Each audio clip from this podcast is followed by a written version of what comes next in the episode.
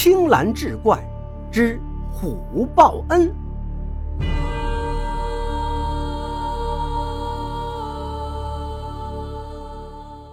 话说很久以前，有一个医术高明的郎中，名叫邵回春。有一天，他骑着毛驴行医回来，突然遇见一只老虎卧在山路上，吓得小毛驴跳起身子，扭头就跑，把他掀倒在地。邵回春战战兢兢站起来，发现老虎仍然卧在当地不动，看他的情形，似乎是病得很重。他看向邵回春的眼光里一点敌意都没有，倒是充满了乞求之色。邵回春读懂了老虎的目光，问道：“你可是专在这路上找我吗？”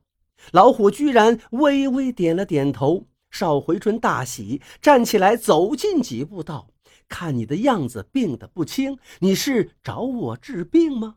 老虎又点了一下头。邵回春又道：“我给你治病可以，但要查看你的身体，你千万不要伤害我。”邵回春走进那老虎，用手翻了翻他的眼皮，眼睛浑浊，没有光彩。双手扒开他的大嘴，一看，一股恶臭扑出，而且口腔已经溃烂，说明老虎内脏火气太旺。他又伸手搭在老虎的心脏上，发现老虎的心跳也非常微弱，而且杂乱。邵回春明白老虎的内脏出了毛病，但是具体是哪一种病，他还不敢确定。毕竟这动物和人还是有区别的，而且老虎又没法描述症状。他拍了拍老虎头，说：“你能走吗？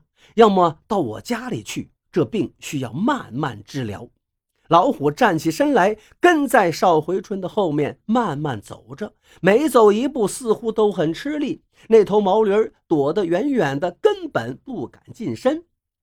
到了家里，邵回春让老虎进了一间厢房。夜里寒气劲骨，他担心病重的老虎扛不住。邵回春思索了一会儿，先开了一个降火的药方，里面夹杂着温润内脏的草药，然后煎成药汤，端在老虎面前让他喝下。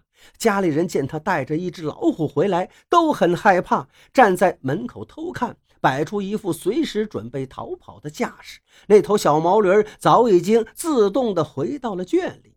邵回春边给老虎服药，边观察它的病情。为了喂养老虎，他找猎人买了一些猎物，剁碎了给老虎吃。刚开始，老虎吃的很少。半个月后，老虎病情好转，每顿可以吃二十多斤肉。邵回春买不了那么多猎物，只得上街买猪肉给他吃。这笔花费可不小，别人都没有意见，唯独他的小妾牢骚满腹，埋怨邵回春带回一个吃钱的玩意儿，花这么多钱在老虎身上，还不如给他打一套新首饰。有一天，他喜滋滋地对邵回春说：“我有一个主意啊，干脆咱把这个老虎卖了，老虎浑身都是宝，能值不少钱。”邵回春立刻呵斥道：“真是妇人之见！”小妾羞惭而去。这个小妾本身是贫穷人家的女儿，她的老父得了重病，无钱医治。邵回春免费给她看病抓药。半年后，老父亲病好，跪求邵回春收女儿为小妾。邵回春于是才收了她，出钱给她的父母养老。每年的花费自然不是一笔小数。可是这小妾早在娘家就和隔壁的阿三相好，到了邵家之后，阿三也常常深夜来和小妾约会。自从老虎在邵家养病，那阿三一直没敢再来。三个月后，老虎终于康复，回到了山里。阿三迫不及待地来和小妾约会，小妾埋怨这样偷偷摸摸终究不是长久之计，要和阿三做长久夫妻。阿三让小妾窥探那邵家的钱财和祖传的医书都放在何处，一旦弄清楚，由他来偷窃，而后两人就远走高飞。就这样，又过了一年多，这小妾终于弄清楚了邵家钱财和祖传医书藏匿之地，对阿三讲了。阿三交给他一包药粉。这一天晚上，小妾把药粉倒进鸡蛋汤里，邵家人喝了鸡蛋汤，全都昏迷不醒。阿三席卷了邵家所有钱财和一部祖传的医书，让小妾坐在小毛驴上，他牵着毛驴连夜潜逃。